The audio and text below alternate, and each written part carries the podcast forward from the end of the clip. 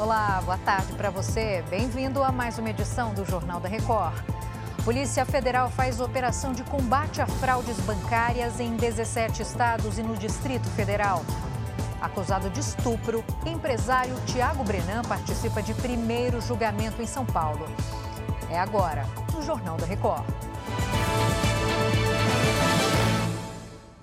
Oferecimento: Bradesco. Realize suas viagens com desconto na passagem no hotel. A Polícia Federal fez hoje uma operação contra fraudes bancárias no Brasil.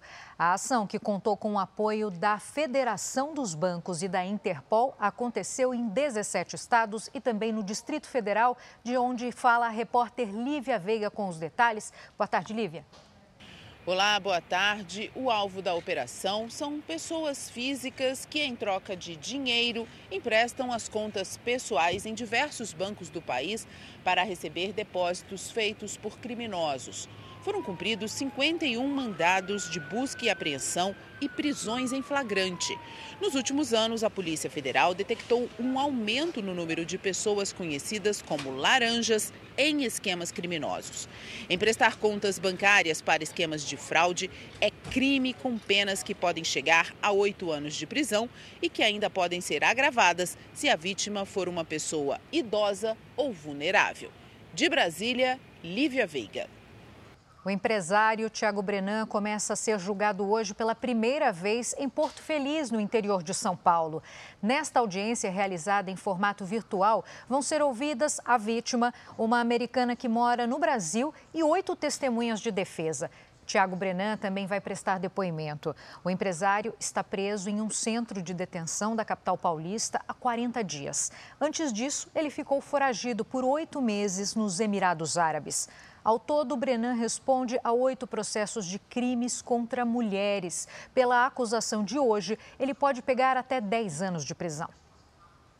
Em Nova Iguaçu, na Baixada Fluminense, dezenas de casas foram alagadas depois do rompimento de uma adutora. O repórter Fábio Peixoto tem mais informações sobre os transtornos causados para a população. Fábio, boa tarde. Olá, boa tarde a todos. Uma tubulação de água estourou aqui em Nova Iguaçu, na Baixada Fluminense, e pegou todos os moradores de surpresa. Isso porque aconteceu por volta das três horas da manhã, o momento em que muitos estavam dormindo e acordaram assustados com a força da água entrando nos cômodos da casa. Eles puderam tirar o máximo possível de itens pessoais, mas já era tarde e muitos móveis e eletrodomésticos foram perdidos por conta da água que entrou nas casas. A concessionária que fornece a água aqui na região veio com os funcionários atender esses moradores e vai ressarcir todo o prejuízo por conta dessa tubulação que acabou estourando. Do Rio de Janeiro, Fábio Peixoto. A rodovia dos Bandeirantes, que liga a capital paulista ao interior do estado, foi liberada no final da manhã de hoje. A via ficou cerca de três horas bloqueada por conta de um protesto. A tropa de choque da Polícia Militar usou bombas de gás lacrimogênio e balas de borracha para dispersar o protesto de indígenas guaranis.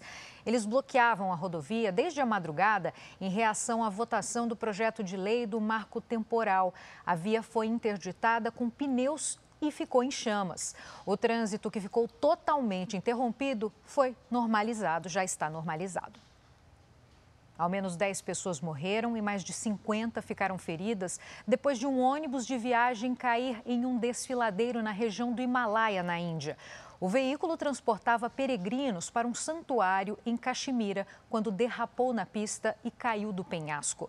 Várias vítimas ficaram presas nas ferragens. Segundo a polícia, o ônibus estava superlotado. Arqueólogos italianos descobriram os restos mortais de mais três vítimas da erupção do vulcão Vesúvio, Vesúvio, que destruiu a antiga cidade romana de Pompeia há quase dois mil anos. Segundo os pesquisadores, os corpos seriam de duas mulheres e um menino de três anos.